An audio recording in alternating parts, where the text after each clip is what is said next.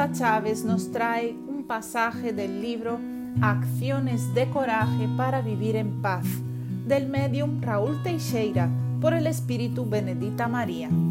El título de este episodio es con A propósito de la fe.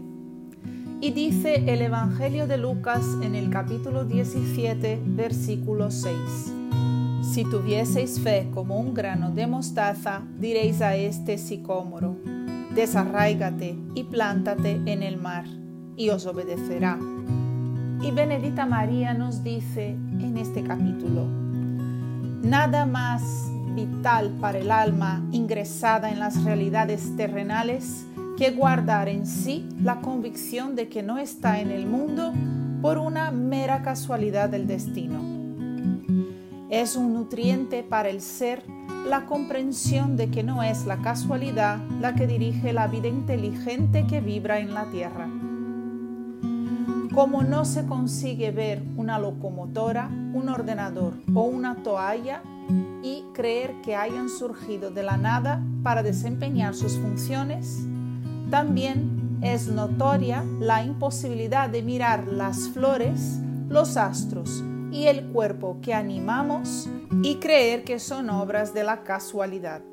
Sin duda, mucha gente podrá oponerse a nuestra manera de entender la vida, la vida que vemos y sentimos, pero no hay persona alguna que por más culta que sea, bien hablada o con diplomas, que pueda borrar la firma de Dios que está en todo, como el pulsar del causador presente en cada uno de sus hijos.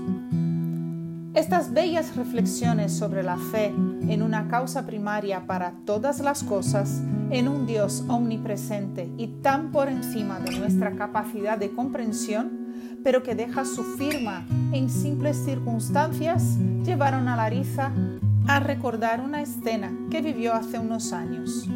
Fue en 2012, en una conferencia en Río de Janeiro, del orador Divaldo Franco, cuando Larissa escuchó bellas historias sobre los milagros cotidianos y rápidamente vino a su mente la falta de creencias de su padre y entonces pensó que sería muy bueno que él estuviera allí con ella para escuchar aquellas narrativas tan emocionantes. Pero claro, él no estaba allí. Entonces Larissa buscó un libro, Pequeños Milagros, de las autoras Gita Halberstam y Judith Leventhal. Compró el libro y lo leyó con muchas lágrimas en los ojos. Hizo un viaje para visitar a su padre en Salvador de Bahía con estas páginas en sus manos. Y su padre Llevaba ya años con una enfermedad degenerativa que avanzaba de manera gradual. Eh, perdían la lucha en el plano material, pero la personalidad dura parecía la misma. Ambos se sentaron en el porche admirando las flores. Larisa puso las piernas de su padre en su regazo y empezó a leer para él algunas historias seleccionadas del libro. Su emoción era visible a cada capítulo, pero hubo uno que le rompió las lágrimas que estaban reprimidas. Era sobre el perdón en la relación entre un padre y, y su hijo. Mucho amor que no había sido declarado entre ellos, con mucho rencor y pérdida de tiempo.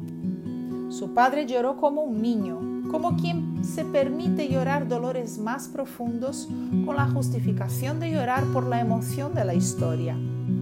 Larissa se limitó a abrazar a su padre y decirle al oído, siempre hay tiempo de decir sobre nuestro amor, papá.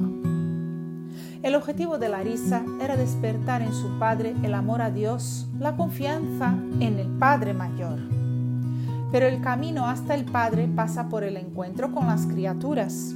Y antes de estrechar su relación personal con Dios, su Padre tendría que mirar a los reencuentros necesarios con los amores que le habían sido confiados por el Padre de todos.